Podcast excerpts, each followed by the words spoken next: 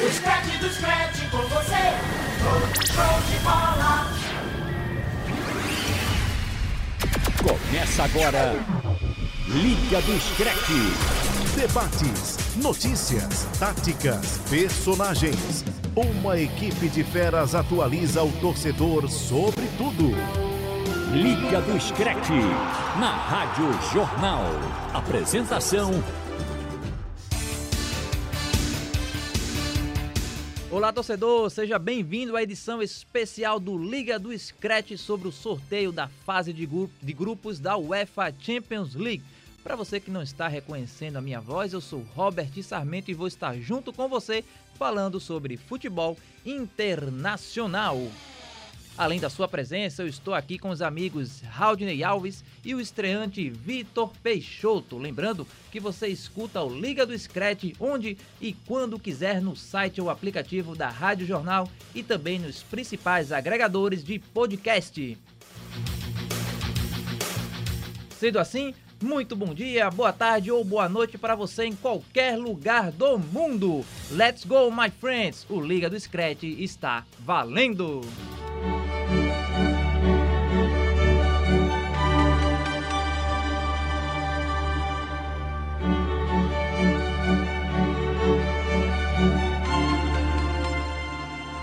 A gente começa a edição especial do Liga do Scratch dizendo para você os oito grupos da edição de 2021-2022 da Liga dos Campeões da Europa. Que vale lembrar, tem transmissão do SBT por três temporadas, no mínimo, né? O contrato que o SBT fez por pelo menos três temporadas com a UEFA. Já quem está aqui em Pernambuco acompanha através da TV Jornal.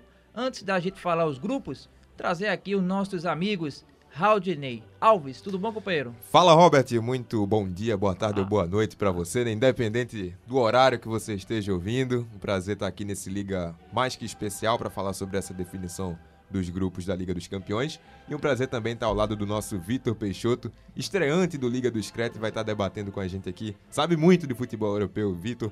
A Vamos voz, juntos. a voz do Haldane não é de um senhor de 40 anos, não. Que é de um isso, rapaz, rapaz, de apenas 19 anos de idade. Que é isso. Só pra, pra pontuar essa questão. Tem um, tem um vozeirão. E aqui do, do nosso, nosso programa também, no nosso episódio de hoje, o estreante Vitor Peixoto, como diz Marcelo Cavalcante, o correspondente. Por que isso, companheiro? Porque eu tenho uma página sobre futebol europeu há bastante fazendo tempo. Mexão, já tá fazendo mexão. É, tem que aproveitar. Tem que vender né? o peixe, né? Tá Exatamente. Certo. Então, tô nessa aí, acompanhando o futebol europeu há bastante tempo. Sempre que o Marcelo tinha alguma dúvida, me perguntava, eu, Marcelo, aconteceu tal coisa, aconteceu isso, aconteceu aquilo. E aí surgiu esse apelido de termo. o correspondente. É bacana, eu gostei. Seja bem-vindo. Volte sempre aqui no Agora, agora, Robert, só queria destacar esse fundo musical que começamos bacana, hoje, né? né? Bacana. Arrepia. Arrepia, emo a emociona. Gente a gente não pode falar não, amigo. Eu sou torcedor do Atlético de Madrid, você do Tottenham, a gente não tem essa esse troféu na, na não, galeria. Não custa sonhar e se é, emocionar. Torce por algum? Eu tenho uma predileção pelo Ajax. Porque Quatro eu, vezes campeão. É, porque eu adoro a Holanda, né? Se fosse Copa do Mundo, eu não poderia falar muito também, não. Embora é. Trivice já dê pra entrar na conversa, né? Então deixa quieto, deixa quieto a Copa do Mundo. Vamos focar apenas na Liga dos Campeões. Como eu falei, oito grupos foram definidos na edição de 2021-2022. Eu vou passar aqui agora para você, grupo por grupo. E depois a gente vai debater sobre os favoritos, quem pode decepcionar, quais os nossos palpites para mais uma edição da Liga dos Campeões da Europa. Vamos lá.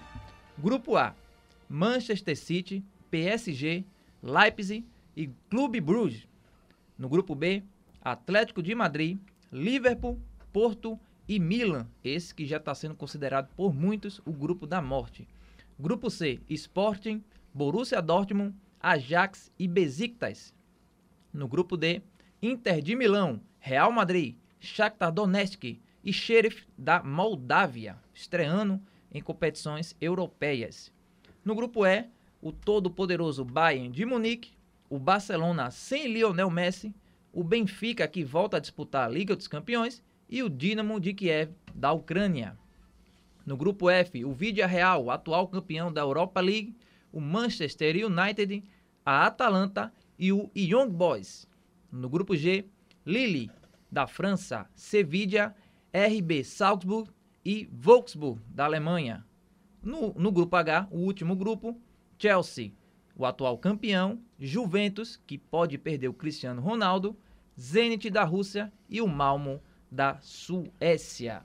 E aí, amigos, o que é que vocês acharam desses grupos para vocês? Qual é o grupo da morte? Qual é o grupo na face? Eu já dei meio que um spoiler meu aqui. Acho que o grupo B é o grupo da morte. Agora, a gente olhar, a gente parar pra refletir como é bom a Liga dos Campeões, né? Porque você tava falando dos grupos, eu tava olhando Só jogando. grupo a grupo. É, todo grupo tem um confronto, no mínimo um confronto interessante. Superliga é pra quê, né? É, pra que Não, é, isso? tá, gente? sendo, tá sendo considerada é, a maior Liga dos Campeões da história, né? Exatamente. E até se a gente pegar o grupo G, que muita gente tá dizendo aí, né, que é o menos badalado, tem times com camisas, times de muita tradição, Sevilha, o Lille. Então, mesmo assim, sendo um grupo menos badalado do que os outros, são jogos que com certeza despertam a atenção do torcedor. Muito bom mesmo a Liga dos Campeões. E que prometem equilíbrio, né? O Wolfsburg, que tava no pote, no Esse pote no caso 4. do grupo E. é, grupo G, o Do grupo Wolfsburg. G. Que é o do pote 4, ou seja, teoricamente é a equipe mais fraca.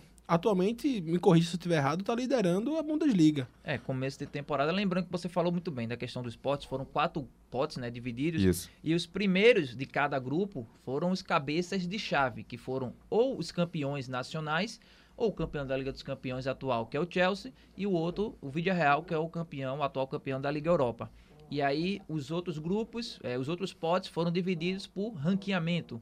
E aí ficou aí para poder até equilibrar os grupos e não ficar um mais forte, um mais fra- fraco, acaba acontecendo por questão do sorteio mesmo. E uma mudança interessante no ranqueamento é a entrada da Liga Portuguesa no top 5, né? E a Liga Francesa, justamente quando chega Lionel Messi ao PSG, sai do top 5 de ligas no coeficiente da UEFA, né?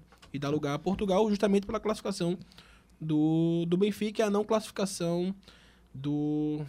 Foram por, os Do Porto como Mônaco. campeão, o Porto como vice-campeão Portugal, o Benfica entrou como terceiro colocado, foi para os playoffs e passou diante do, do Mônaco da França. O Benfica passa diante do do, PSV Mano- do da PSV, Holanda perdão, o Mônaco caiu diante do Shakhtar. e o Mônaco cai Verdade. dentro do Shakhtar. Ô, Robert, verdade. e sobre essa questão que você levantou do grupo da morte, pra mim é o B também. Não sei pro Vitor, acho que sim, né? Também, Acho também que, acho que isso é unanimidade, mas Por vale, quê? vale uma menção honrosa também ao grupo A.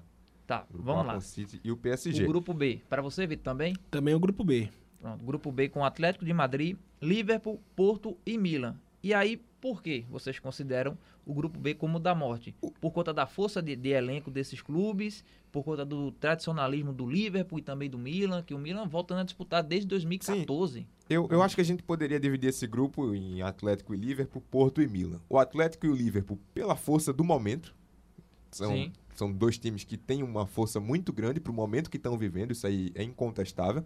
E Porto e Milan, se não são tão fortes como Atlético e Liverpool são hoje, são duas camisas pesadíssimas na Europa que com certeza contribuem bastante para que esse grupo seja o grupo da morte. Eu acho que tem, tem essa mistura, tanto a força como a tradição. E o grupo A, Vitor, Manchester City, PSG, Leipzig e Clube Bruges.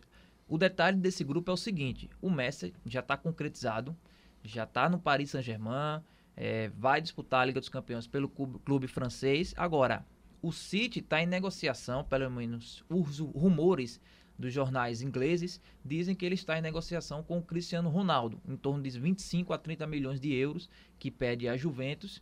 E aí, se acontecer essa negociação, teremos Cristiano Ronaldo e Messi se reencontrando mais uma vez na Liga dos Campeões. Um presente para quem é fã de futebol, né? Se se concretizar essa transferência, é um prato cheio para aquele que adora o futebol europeu, adora o futebol mundial, porque vai ter os dois maiores jogadores da, da atual geração, né, que já está numa transição, se enfrentando já numa fase de grupos. Então é pelo menos dois jogos, lembrando também, né, que marca o retorno da torcida aos estádios da Champions League. Então, Sim. melhor, melhor cardápio não haveria, né? Para você, o último duelo entre Messi e Cristiano Ronaldo aconteceu justamente sem torcedor, já na volta do futebol durante ainda estamos na pandemia, mas o futebol voltou alguns meses é, no começo ainda praticamente da pandemia, dois, três meses depois de um período de paralisação, tivemos o Messi e Cristiano Ronaldo jogando no Camp Nou com vitória da Juventus, não me recordo agora o placar Foi 3x1 ou 3x0. se não me engano, por aí, mas não teve torcedor.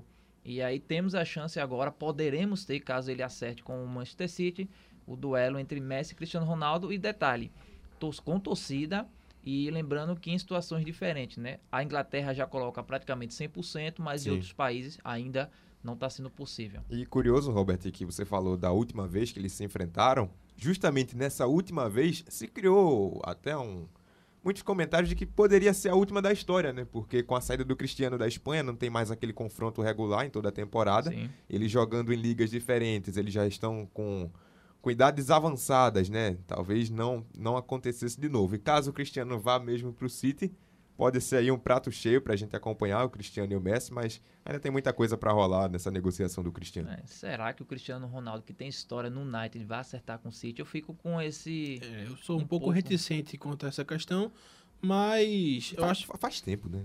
faz tempo. Eu acho que não, não apaga a história dele de forma alguma, mas é um, um caso a, a se considerar, né? Sim, agora em relação ao grupo mais fácil, é esse mesmo, o grupo G, com Lille, Sevilla, RB Salzburg da Áustria e o Wolfsburg da Alemanha? Eu já diria que talvez, e aí considerando a realidade de cada equipe, seja o grupo mais difícil.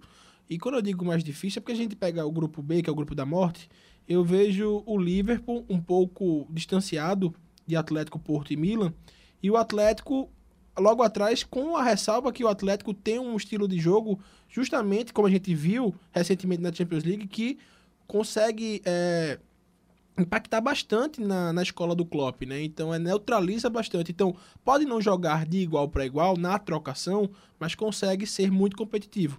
Quando a gente vai para o grupo G, a gente vê um grupo muito aberto, né? A gente não vê uma equipe se desgarrando. O Lille, que é o atual campeão francês, não venceu ainda na Ligue 1.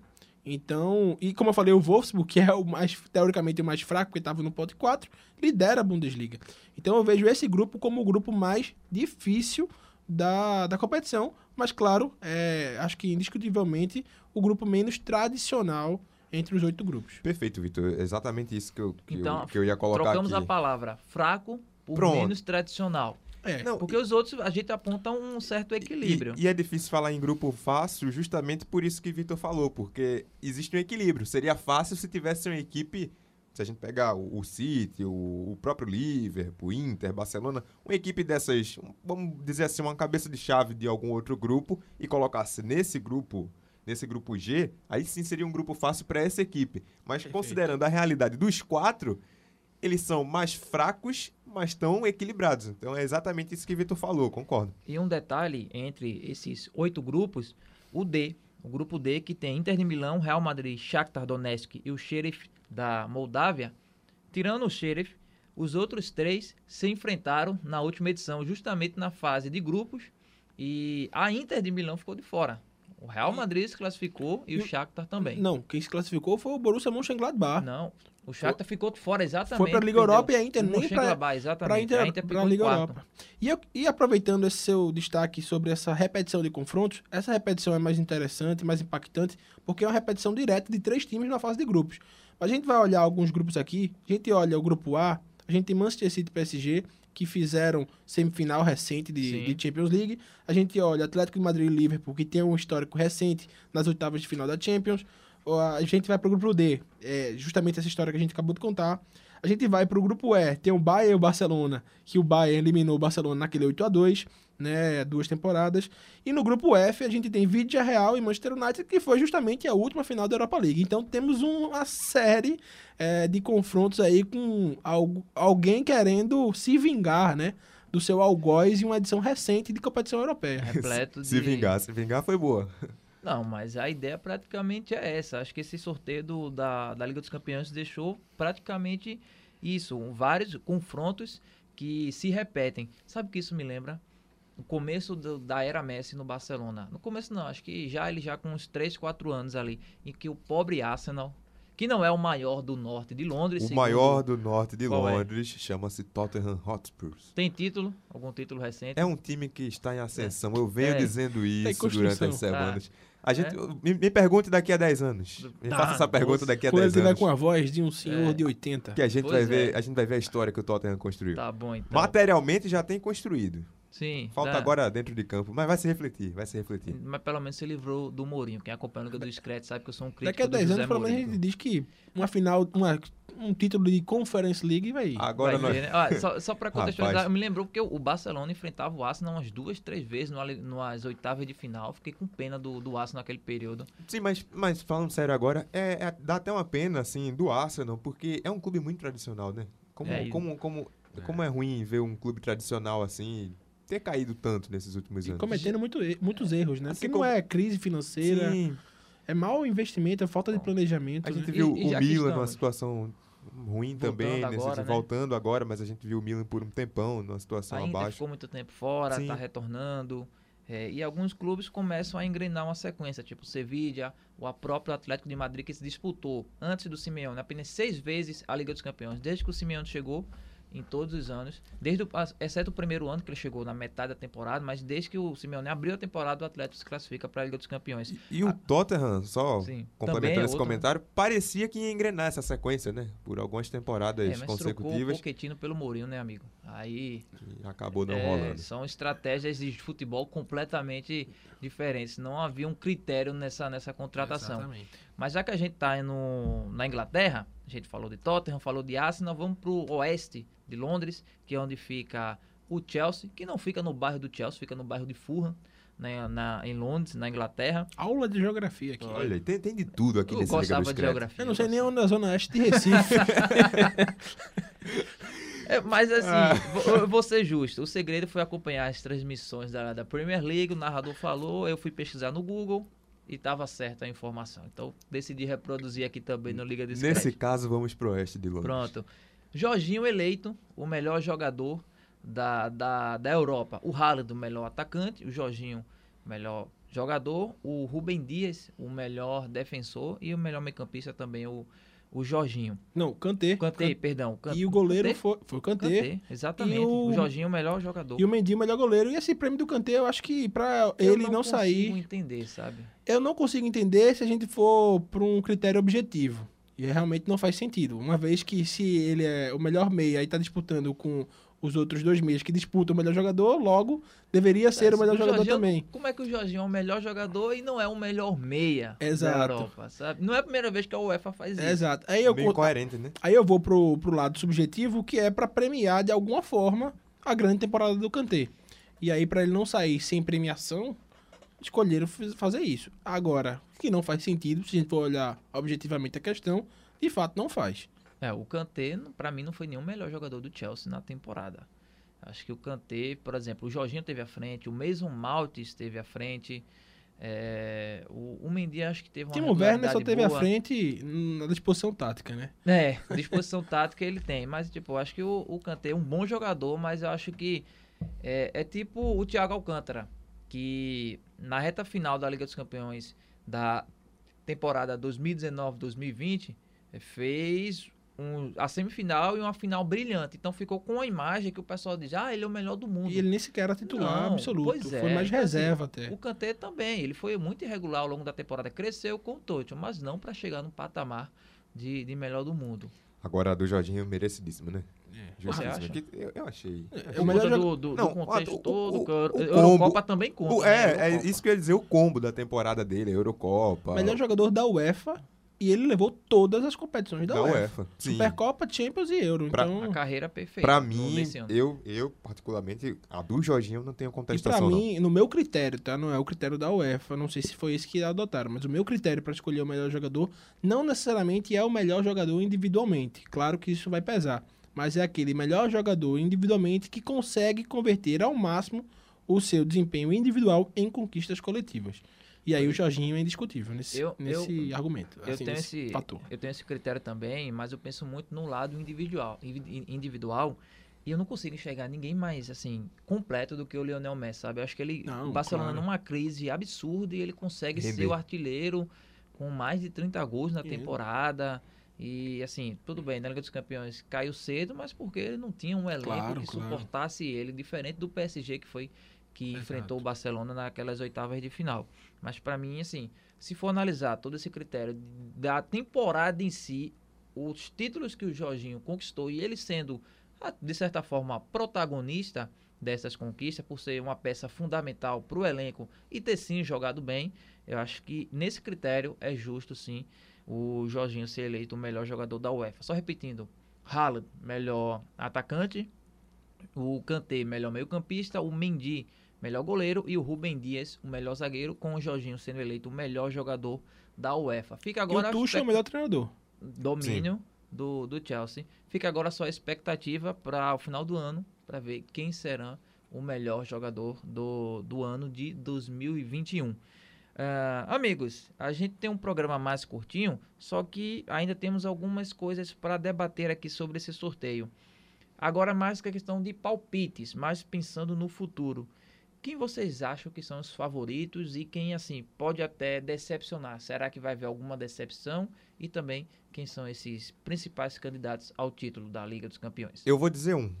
O Diga lá. PSG. Diga mais de um? P- Não, eu vou dizer um. Um, um só. Se poupe não, Porque, dois reais. Porque o PSG. Dois reais na Dois mesa? reais do Lucas Holanda, que Pronto, não pôde ele sempre aposta, hoje. É. É, eu vou dizer um, o PSG, porque o PSG é um clube que responde essas duas perguntas que você fez. Pra mim, o PSG é o grande favorito, pelo investimento que tem feito, pelas Sim. contratações que fez, o poder que o PSG tem, tanto no extracampo como dentro de campo, coloca pra mim o PSG como um, um dos principais, se não o principal favorito ao título. E a outra pergunta é justamente a decepção. Depois de todo esse investimento, toda essa preparação que o PSG fez, qualquer coisa diferente do título vai ser muito decepcionante. Principalmente Ou por pelo menos não chegar numa final. Sim, sim, vai ser. É, m- talvez se chega numa final já ameniza. Mas o título é o que o PSG precisa, porque é muito dinheiro, é muito investimento, é muita preparação. E o nível da, da Liga Francesa é muito baixo pro nível do PSG. Então, o- a temporada do PSG, de fato mesmo, se resume à Liga dos Campeões. O PSG precisa desse título para fazer valer tudo que tem feito nesses últimos, nesses últimos anos. E pra você, Vitor? Favorito? Eu coloco o PSG como favorito, mas poten com um potencial, né? Considerando o potencial que pode atingir. Sim. Porque ainda não é um time pronto, né? Messi sequer estreou ainda. Mas diferentemente de outras temporadas, eu vejo o PSG hoje como um, um, um time, não uma equipe com bons jogadores. Porque antigamente tinha um grande trio de ataque, mas o restante do time não era de se jogar fora, obviamente, mas não tinha um grande destaque. Agora nós temos eh, no PSG, a gente tem dois goleiros qualificadíssimos, temos Sérgio- Ramos, temos meio-campistas, temos laterais. Contratou Hakimi, os Hakimi. goleiros Donnarumma e Keylor Navas. É, já já O tinha o. Marquinhos, É já aqui- tinha o Di Maria, chegou o Ainaldo. É aquilo que você mesmo já disse aqui, né, né Robert? Que agora eles atacaram as deficiências, né? Isso. Pararam de contratar estrelas. Antes era, era estrela, Mbappé e Neymar por duas temporadas. Agora eles foram nas situações pontuais mesmo, por posição. E, e assim, só vendo na. para fazer aqui um hat-trick, digamos assim, eu acho que o PSG é o favorito por conta dessas situações que vocês levantaram. Só que eu, eu vou falar como meu lado torcedor, tá? Meu lado jornalista, aquele cara que acompanha futebol e tal. Eu acho que o PSG é favorito, olha, levantando todos esses critérios que vocês trouxeram. Agora, o meu lado torcedor não quer que o PSG seja campeão. Não quer. Acho que é muito recente. É um clube que não tem a tradição. É simplesmente botaram o Sheik, botou o dinheiro lá, o Qatar é, chegou com o dinheiro e virou um time é, de potência mundial. Eu acho que o meu lado raiz, digamos assim, do futebol, não quer que o PSG seja campeão ainda, como o City eu não queria na temporada passada, sabe? O Chelsea também cresceu depois que o Abramovich chegou, mas o Chelsea, ele, para mim, não era um clube de bairro, ele era um clube que tinha uma certa tradição, sim, na Inglaterra, aí mudou de patamar quando o Abramovich, o russo, lá chegou. Mesma situação do City e do, do Paris Saint-Germain, só que eu acho que ainda é cedo para esses clubes ganharem um. Vai falar isso pro Sheik lá. É, Eu não julgo o Sheik por ser rico e, e querer não, investir não no vamos julgar, mas é só a mim um Se pouquinho. o cara tem dinheiro e tá investindo lá, ah, como se ganhar. diz, é um pouquinho ranzinza. Eu não quero, não, eu não vou torcer. Eu não vou torcer. É, Até porque o meu seu- time é é Atlético de cora- Madrid, Isso é né? seu coração É, atleticano não. falando mais alto. É porque eu perdi duas Ligas dos Campeões por Real roubada, todo mundo Roubado, sabe. É, roubado. roubado. Foi. O- depois do Val, o Real Madrid ganhou quantas Ligas dos Campeões? Olha- só, que, que, Nenhuma, que, né? que comentário oportunismo. forte, que É, É, o nosso Pedro Alves, que participava aqui do Liga do Screte, não está mais aqui na, Ah, eu pensei que na ele tava empresa. aqui. Não, é o nosso Sandro Leite, operador que está aqui. Parece, parece. Não, só, só lembra a fisionomia do Pedro Alves. Mas aí o Pedrinho sempre a gente tinha essa discussão: Real, Atlético, Real, Atlético. Agora eu posso falar à vontade, ele não tem direito de resposta. só depois no, na- no WhatsApp ele vai me criticar quando ele ouviu o nosso podcast. Ah, palpite principal, o favorito, é o PSG. Vocês imaginam que será o campeão. E vocês pensam que pode haver alguma decepção, tipo um clube que o, o Haldane falou do, do PSG, mas você, Vitor, vê assim algum clube que se não chegar em tal é, situação, em tal mata-mata, em tal fase, vai ser uma decepção. Eu acho que um, um clube que já vem decepcionando e pode voltar a decepcionar muito pelo seu treinador é, e não pega um grupo tão simples assim é o Manchester United. Ah, para o que susto, para não ser falar do Atlético de Madrid. Eu ia dizer, corta do podcast. Não, o Atlético Não, de Madrid. Eu, eu, eu acho que o Atlético de Madrid é, decepcionaria se caísse na primeira fase. Acho que se Sim. fizesse uma boa campanha, é, já seria.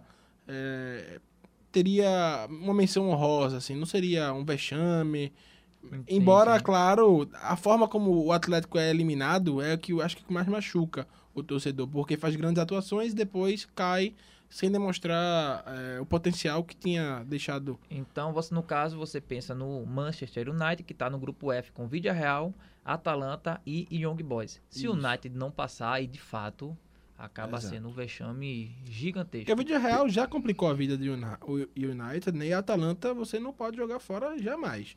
Então, é, falando nesse quesito, eu acho que pode decepcionar por isso. Porque eu falaria assim, Manchester City, PSG e RB Leipzig, pode o Leipzig beliscar uma vaguinha aí e prejudicar e acabar jogando para fora City e PSG, mas vamos lembrar que o Leipzig não tá mais com... Primeiro, não é um grande time, então falar que decepcionaria é, é difícil e não. O, o Julian Na- Nagelsmann tá no Bayern agora, né? E o, então é um novo trabalho. Então não, não vejo tanto tão poderoso. Então descarto City e PSG caindo nessa primeira fase. Então vamos para agora, agora para quem vai avançar, os nossos palpites. Do Bora grupo lá. A, City, PSG, Leipzig e Clube Bruges. City e PSG, pra mim. Nessa ordem. Também. Ah, na ordem? PSG. Não, não, pode ser. Pode, fora de ordem? É. Fora de ordem. Os Se fosse em ordem, eu colocaria PSG Porque aí a- o nosso bolão ia aumentar. De vez de descer os dois reais do Lucas Holanda, seria, subiria para 10 reais do Alexandre Costa e do Marcos Leandro. Então, já, seria- já que a gente não tem esse dinheiro É. todo, a gente fala vamos fora de ordem. direto. M- City e PSG também? Também. Grupo B, Atlético de Madrid, Liverpool, Porto e Milan. Liverpool e Atlético. Liverpool e Atlético para mim também. Eu vou cutucar aqui o nosso querido. é, Diga lá, Robert. você vai. nosso querido Robert. É, vou de Liverpool e Milan. Tá fora do próximo edição do Liga.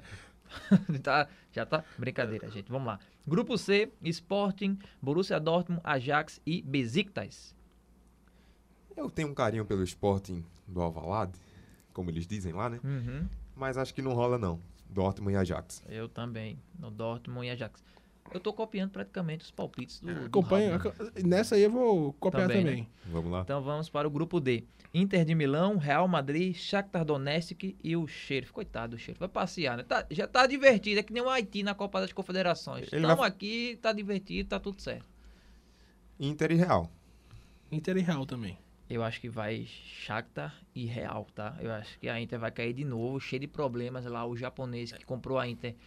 A gente pensou que iria Chinês, não? investir, o chinês, aí pensou que iria investir e aí de repente não quis contratar, liberou o Lautaro, aí o Conte não quis ficar, apostou no Inzaghi, mas não vejo, aí vejo É. ainda um ambiente muito tumultuado, assim, interno da Inter. Eu acho que a pra- Inter não vai longe, mas passar. cair na fase de grupos, É. eu não. Principalmente pelo grupo também. E o que é engraçado, né? Aquela Inter do ano passado se mantém, eu colocaria até como um candidato ali pra correr por fora pro time título. forte, Até pro trabalho do Conte. O Inzaghi ainda é uma aposta. O Pipo Inzaghi. Que é o irmão do, do saudoso. Do saudoso não. Saudo- Vai estar vivo. Saudoso coitado. Saudoso pelo futebol, né? Rapaz. Pelo futebol, né? É, exato. É, não vamos cometer essa Não, não gafe. diz um negócio desse. Eu fui pensar no futebol, que era um ótimo. Um centroavante que a turma dizia que era ruim, mas fazedor de gol. Eu lembro de um jogo que ele entrou no lugar de Ronaldinho Gaúcho contra o Barcelona, inclusive, numa Champions League, e ele fez o gol. Ele era a função dele. A função dele era fazer gol. Não era sair driblando todo mundo, não. Eu gostava do, do Inzaghi. Grupo E: Bayern de Munique, Barcelona, Benfica e Dinamo de Kiev. Bayern e Barça. É, o Benfica também não me agradou, não vem me agradando. É. Eu acho que Bayern e Barça. Seguimos? Bayern e e Barça. Barça. Ah, B e B, né? Os, os dois classificados. Grupo F, Vídea Real, Manchester United, Atalanta e Young Boys. Eu dou tchau pro Vídea Real aí e pro Young Boys. Eu também. Eu, Também. fico- eu vou contigo, Robert. United e Atalanta. É, no- Também, Vitor? Outra unanimidade, então. Embora eu acho que o Vídeo Real pode se aproveitar aí, somando pontos. É, enquanto o United e Atalanta eu vejo trocando, um vencendo a partida, fazendo três Sim. pontos no duelo. Eu vejo o Vídeo Real, por exemplo, conseguindo pontos em casa e arrancando pontinhos fora pelo- pela forma de jogar. Não vejo o United e Atalanta conseguindo jogar por uma bola fora de casa, Entendo, sobretudo a sim. Atalanta. Então pode correr o risco de somar menos pontos nos confrontos diretos. É uma, é uma boa, uma boa saída para o Vídea Real. Não vou descartar se de cara, mas eu acho que, como é só o palpite, eu acho que United e Atalanta, mas o Vídea Real de fato é um time forte. Grupo G, Lille, Sevilla, Sal, Salzburg e o Wolfsburg. Quer acertar isso daí, pode arrastar o bolão. Tá, tá vendo? A gente falou tanto desse grupo aí, é o grupo mais É difícil. mais difícil saber é, quem é, é o avança. contrário. Eu iria de Sevilha e Wolfsburg. Rapaz, eu vou de Lille e Sevilla. Se fosse. o Lille vai se recuperar. Se essa pergunta fosse antes do começo da temporada, eu também iria de Lille e Sevilha, mas eu vou de Sevilha e Wolfsburg. Rapaz, será que o Volkswagen vai surpreender? A última edição do Volkswagen, o Bruno Henrique quase eliminou o Real Madrid e Cristiano Ronaldo, tá? O jogo, se não me engano, 2016, é, do 15 de 2016, o Volkswagen fez 2x0 na Chegou a Alemanha. liderar bastante tempo a Bundesliga naquele ano Também, também. né? e aí perdeu, fez 2x0 na Alemanha pro Volkswagen, e aí o Cristiano Ronaldo fez três gols no jogo da volta e Tinha um- tirou, Tinha o De Bruyne ou o De Bruyne alemão. tava no. acho que tinha, um- não lembro agora, mas eu sei que o, o- o Bruno Henrique foi o destaque É. da, da primeira partida lá na, na Alemanha. Então vamos agora para o último grupo que a gente acabou falando um pouco, porque é o programa mais curtinho. Mas temos aí o Chelsea, o atual campeão da Liga dos Campeões e da Supercopa da UEFA, Juventus, Zenit e o Malmo da Suécia. E? Juventus e Chelsea. Chelsea e Juventus. Juventus se safou com esse sorteio aí. Sim. É, é. Pois é. Vem uma mudança, saiu o Pirlo, que para mim foi uma aposta muito arriscada, não deu certo. Voltou o Alegre, que ganhou cinco títulos italianos com a, com a Juventus, só que pode perder o Cristiano Ronaldo para o Manchester City. O Nedved e o Alegre dizem que o Cristiano Ronaldo fica, mas as informações dos jornais, tanto italiano quanto ingleses, é que o Cristiano Ronaldo pediu para sair e está em negociação com o Manchester City. Chelsea e Juventus, né? Pois bem, amigos, é isso. Fechamos essa edição especial do Liga dos Créditos. Quer falar, Raul? Diga não, lá. não, não. Fechamos mais uma, né? Liga dos Não- Campeões. Se cresce a expectativa agora para que comece e a gente comece a ver de fato esses grandes jogos nessa grande competição que é a Liga dos Campeões, que nunca decepciona, né? Na tela da TV Jornal, né? É, sim, do Pois SBT. é, temos transmissões E- da Liga dos Campeões na TV Jornal SBT para quem está em Pernambuco e o SBT transmite para todo o Brasil. E o legal é que a gente não precisa nem esperar chegar ao mata-mata para ver esses grandes jogos, porque já tá o prato, o cardápio na frente da gente já na fase de grupos. Exatamente. Exatamente. Deixa eu só trazer aqui as datas que começam a Liga dos Campeões da Europa aqui, ó, para trazer para vocês. Entre os dias 14 e 15 de setembro, a primeira rodada da fase de grupos e a última rodada deve acontecer entre 8, 7 e 8 de dezembro. O mata-mata está previsto para a segunda quinzena de fevereiro de 2022 e a grande final para o dia 28 de maio de 2022 no estádio de São Petersburgo, Petersburgo, na Rússia. Bonito estádio de São Petersburgo, né? Tava O na Zenit, Copa do Mundo. inclusive. É, um belo estádio. Pois bem, chegamos ao final desta edição especial do Liga do E caro. Scratch. E caro. Caro. É, Ah, vale a- vale Arena- ressaltar isso daí É, também. a Arena Moderna é cara. Vitor, prazer ou correspondente, seja bem-vindo e volte sempre aqui no Liga do Scratch. Foi um prazer participar. é, agradeço demais o convite. E espero que o público e vocês também tenham gostado. E que se, se assim seja, a gente possa repetir a dose mais vezes. Haldney, mais uma vez aqui, você que assumiu o lugar do Pedro Alves, né? Saiu um- um- alguém com o sobrenome Alves, chegou outro com o sobrenome Alves aqui para formar o nosso time do Liga do Scratch. Valeu, Robert. Um abraço. Um abraço pro Vitor também. Prazerzaço dividir a bancada com ele nesse Liga de hoje. Vamos embora. Até a próxima.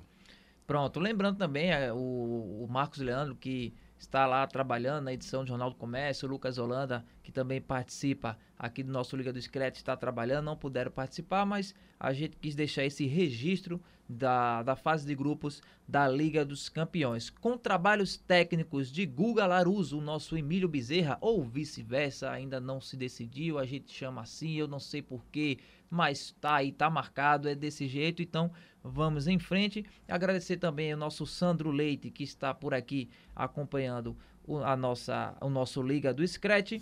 Agradecendo a você que acompanha normalmente o Liga do Scratch nas frequências FM 90.3 e 76.1. Não tivemos o Liga do Scratch por conta das transmissões do Scratch de Ouro do futebol pernambucano, mas nós fizemos essa edição especial que você pode acompanhar no site ou aplicativo da Rádio Jornal e também nos principais agregadores de podcast.